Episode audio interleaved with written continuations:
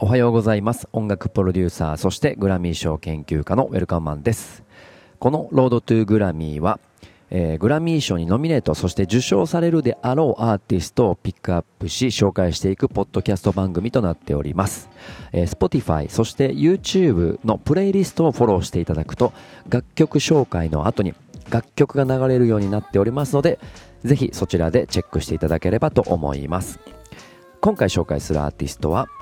えー、1992年生まれ現在、えー、26歳ですね、えー、DJ 兼音楽プロデューサーソングライターのケイト・ラナダでございます、えー、ハイチ系カナダ人ということで、えー、ハイチ共和国ポルトプランスで生まれ生後間もなくカナダに移り住み幼少期のほとんどをカナダモントリオールで育っております。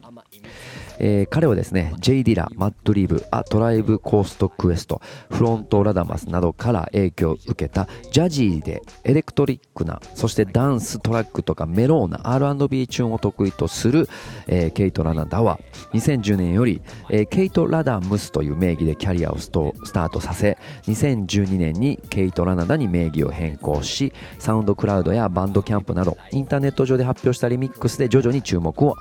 集め始めます。ジャネット・ジャクソン、エリカ・バドゥ、クレイブ・デイビッド、メアリー・ジェイ・ブライジなど数多くの人気リミックスを発表してきました、えー、そしてですね2014年の12月にエクセルレコーディングスと契約を結び2015年にはマドンナのレーベルハートツアーのカナダ公演とアメリカ公演のオープニングアクトを務めるということで、えー、契約後一気にですね、えー、注目を浴びます。えー、その他にもですね、ケンドリック・ラマー、モブ・ディープ、コールド・リンク、ジ・インターネット、アンダーソン・パーク、タリブ・クエリ、トーキオなど数々の注目アーティストを手掛け2016年の5月には待望のデビューアルバム99.9%をリリース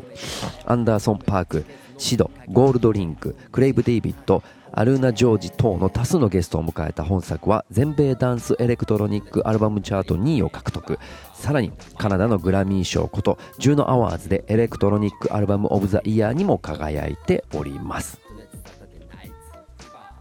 はい。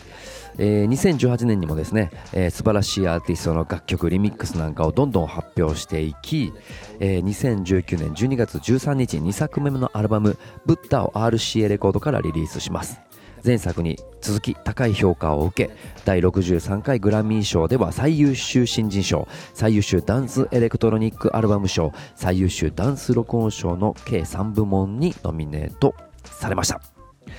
はい。ということで、えー、第63回グラミー賞がいよいよですね、えー、行われます。延期になったんでね、えー、3月中旬になりましたが、えー、そこで受賞するであろうか、えー、すごく期待されているアーティストを今回ピックアップしました。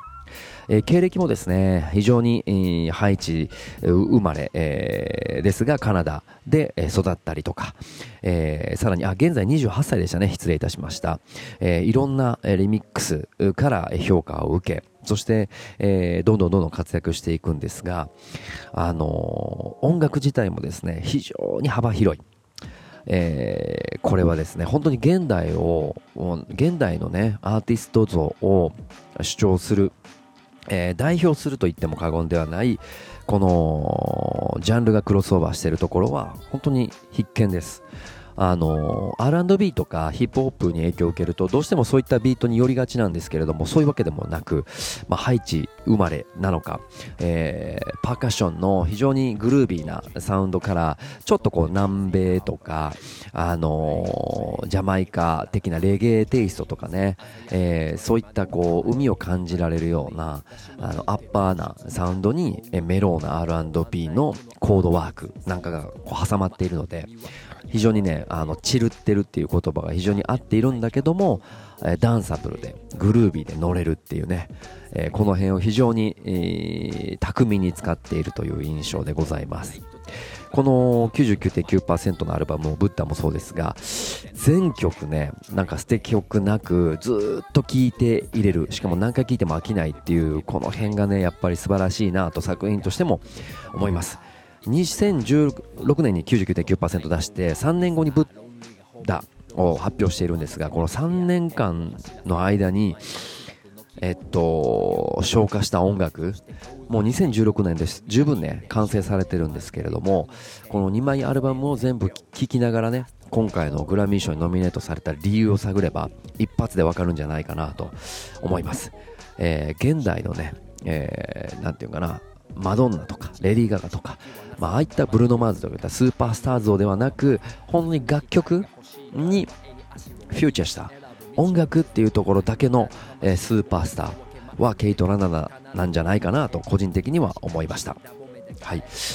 ちなみに今回紹介する楽曲なんですけれども YouTube の再生回数が650万回ぐらいなんですね。現在現代、えー、3月の、えー、上旬なんですけれども。ただ Spotify の再生回数が、えー、もう4000万回ということで非常にねこうストリーミング時代に合わせたアーティスト像なのかなという数字ベースでも見えますし99.9%のね楽曲も8000万回とかいってるので本当にこう映像とかキャラクターとかねまあ、そういったこう目で見る部分ではなく耳で、えー、音楽の素晴らしさを提案しているアーティストだなというふうにも感じました。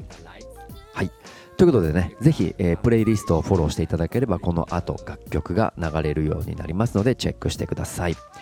はい、今回グラミー賞、えー、63回の、えー、素晴らしい3部門にノミネートされているアルバム「ブッダ」の中から10%お聴きくださいどうぞ。